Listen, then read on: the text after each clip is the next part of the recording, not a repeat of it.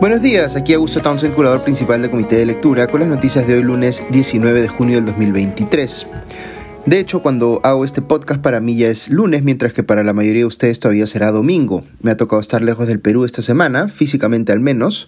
Eh, estoy en Berlín para presentar junto con Gabriela Vega Franco una de las iniciativas de la que soy cofundador y que se llama Recambio, que ustedes conocen, que es una academia de formación de nuevos liderazgos políticos comprometidos con la defensa de la eh, democracia. Vamos a estar en un evento donde se presentan las distintas academias de formación política que son parte de la red de eh, Apolitical Foundation en todo el mundo, así que vamos a contar el caso peruano, los desafíos que tenemos como país para formar mejores políticos y por supuesto aprender mucho de lo que se está haciendo en otros lados. Así que eh, muy entusiasmado por eso, aunque me tenga por unos días lejos del país y de mi familia, aprovecho también para mandarles un caluroso saludo a todos los padres que escuchan este podcast. Espero que le hayan pasado eh, muy bien por el Día del Padre. Ahora sigamos con las noticias. Eh, veo que ha habido en los últimos días algunas denuncias periodísticas contra eh, la presidenta Boluarte y miembros de su gobierno y eh, también varias apariciones mediáticas de la lideresa de Fuerza Popular, Keiko Fujimori. Vamos entonces por partes para tratar tratar de entender cada cosa. Un reportaje de Cuarto Poder reveló el testimonio del empresario Edwin Pinedo Mesarina, eh, propietario de la cadena de grifos Picorp, quien eh, dice que durante la campaña a la vicepresidencia de Dina Boluarte le entregó combustible gratis a 12 eh, vehículos vinculados a esta última por un mes y medio, o el equivalente, digamos, a unos 60 mil soles. Uno de los choferes de la campaña, Benigno Paredes, corroboró que en efecto iban pues a los grifos y con solo dar su DNI y la placa del auto les echaban combustible gratis.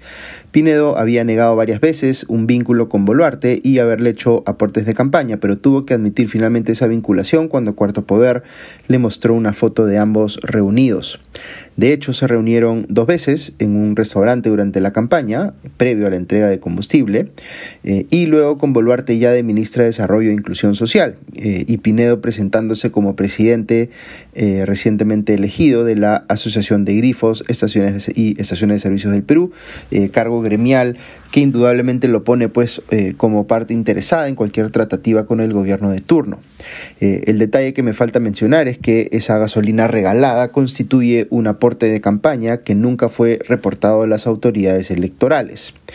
¿Por qué es delicado esto? Pues porque vamos a hablar, y aquí digamos, hablamos en el terreno de lo eh, hipotético, eh, que cuando alguien hace un aporte de campaña, eso le puede dar pues cierta capacidad de negociación para obtener algo a cambio si esa campaña es exitosa y el candidato o candidata llega efectivamente al poder.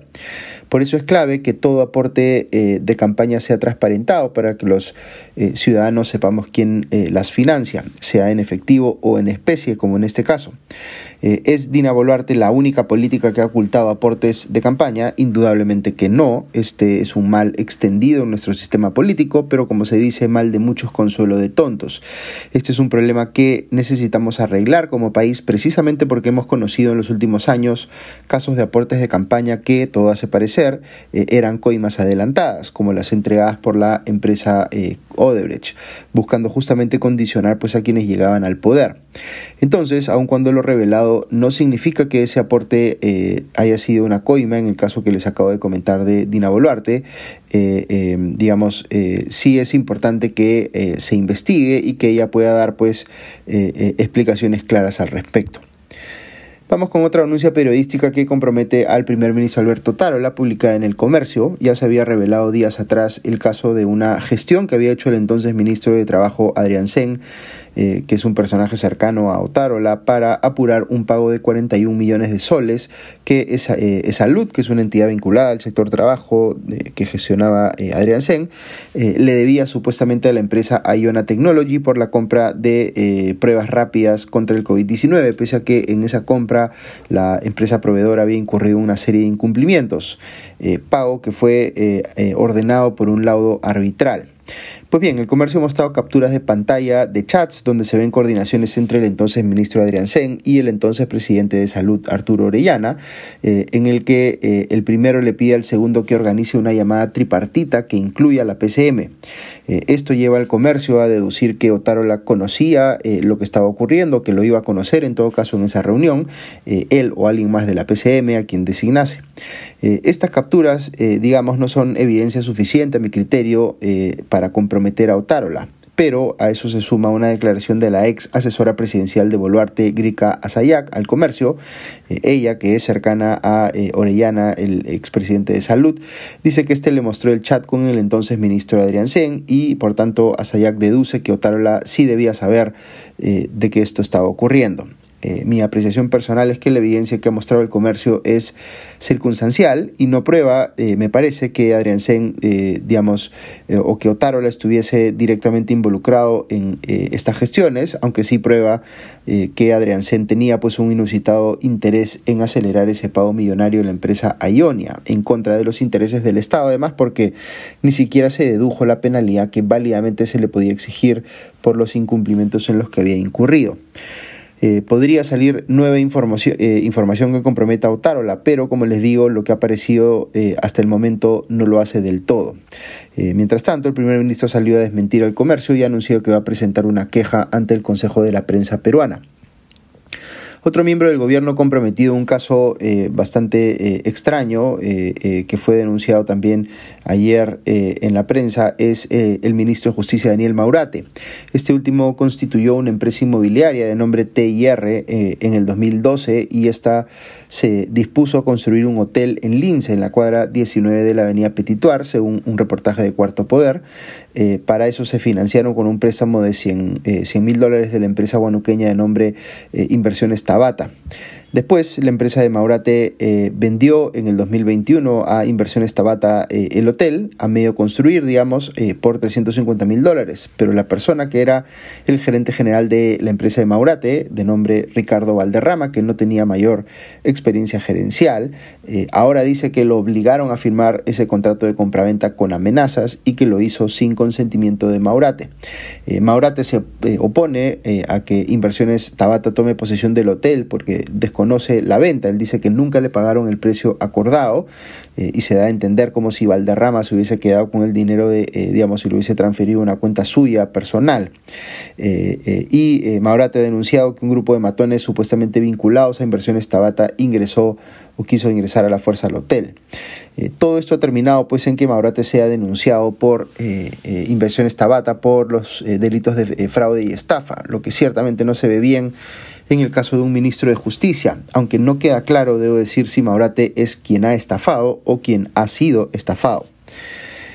El otro tema que vale la pena comentar esta mañana es eh, el de las recientes apariciones mediáticas de Keiko Fujimori. Ella salió entrevistada en el diario Trome y luego en Panorama. Todo esto después de difundir la semana pasada un video que eh, exigía a Dina Boluarte que cambiara al menos a cuatro ministros,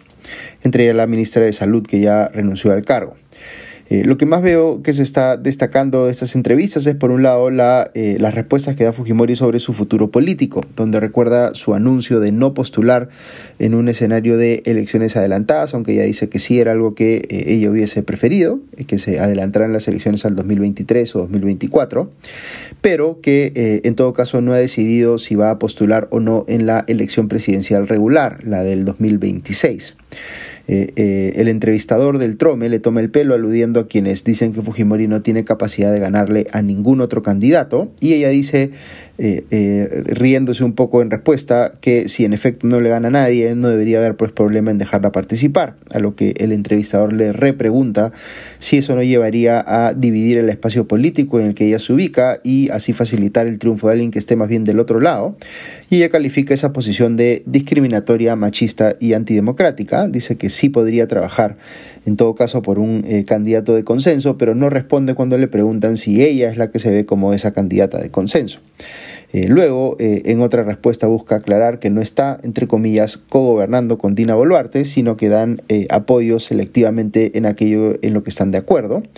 de la entrevista con Panorama veo que lo que más se ha discutido en las redes es cuando Mávila Huertas le pregunta si mantiene su posición original de que hubo, entre comillas, fraude en la em, fraude en mesa, como se dijo en su momento, en la elección presidencial de Pedro Castillo. Y ella da a entender que si bien aceptó eh, los resultados electorales con bastante demora, cabe recordar, por eh, todas las impugnaciones presentadas por su eh, partido. ella dice que sigue teniendo sospechas y cuestiona que, entre comillas, los entes electorales no quisieron analizar. Eh, esta es una respuesta que merece un comentario especial porque da a entender eh, equivocadamente a mi juicio que eh, pudo haber una intencionalidad de las autoridades electorales de tapar un fraude. Eh, esto, como siempre les he comentado, es algo bien delicado de decir si es que no se tienen pruebas. Eh, creo que a estas alturas es perfectamente coherente decir que Pedro Castillo fue bien vacado de la presidencia por golpista, pero que nunca hubo evidencia contundente de que su elección fuera ganada con fraude. Los casos de impugnaciones por eh, supuesta suplantación de identidad o por conteo equivocado en las mesas de sufragio, que fueron presentadas por Fuerza Popular en su momento, eh, fueron resueltos de acuerdo a ley y no es que las autoridades electorales se hayan negado a analizarlos, sencillamente no había evidencia para sustentar esos pedidos. Eh, esto no se trata, de hecho nunca debió tratarse de la posición que uno pudiese tener frente a Castillo o frente a Fujimori como eh, candidatos, sino de evaluar objetivamente el trabajo de las autoridades electorales y salvaguardar su independencia. Y claro, a uno puede gustarle o no tal o cual persona que está ejerciendo un rol de autoridad, pero eso es diferente, eh, digamos, o tener una opinión crítica de algún funcionario público es eh, diferente que acusarla de perpetrar o validar un fraude electoral. En fin, otra cosa que Fujimori dijo en Panorama que me llamó la atención es que el actual Congreso, en el cual Fuerza Popular es la primera minoría, eh, no está legitimado, según ella, para impulsar el retorno a la bicameralidad. Eh, y también cuestionó a su propia bancada por apoyar la elección de Josué Gutiérrez como nuevo defensor del pueblo. Eh, un detalle antes de terminar, hoy la eh, Subcomisión de Acusaciones Constitucionales va a ver las denuncias contra los congresistas de Cambio Democrático Sigrid Bazán y Guillermo Bermejo, a quienes su colega Patricia Chirinos les ha imputado haber asusado las protestas de diciembre y enero pasado y por tanto solicita para ambos una inhabilitación de ejercer eh, un cargo público por 10 eh, años. Veremos pues cómo eh, se resuelve estos casos en la comisión o subcomisión, perdón, de acusaciones constitucionales. Ok, eso es todo por hoy. Que tengan un buen día y ya nos escuchamos pronto. Adiós.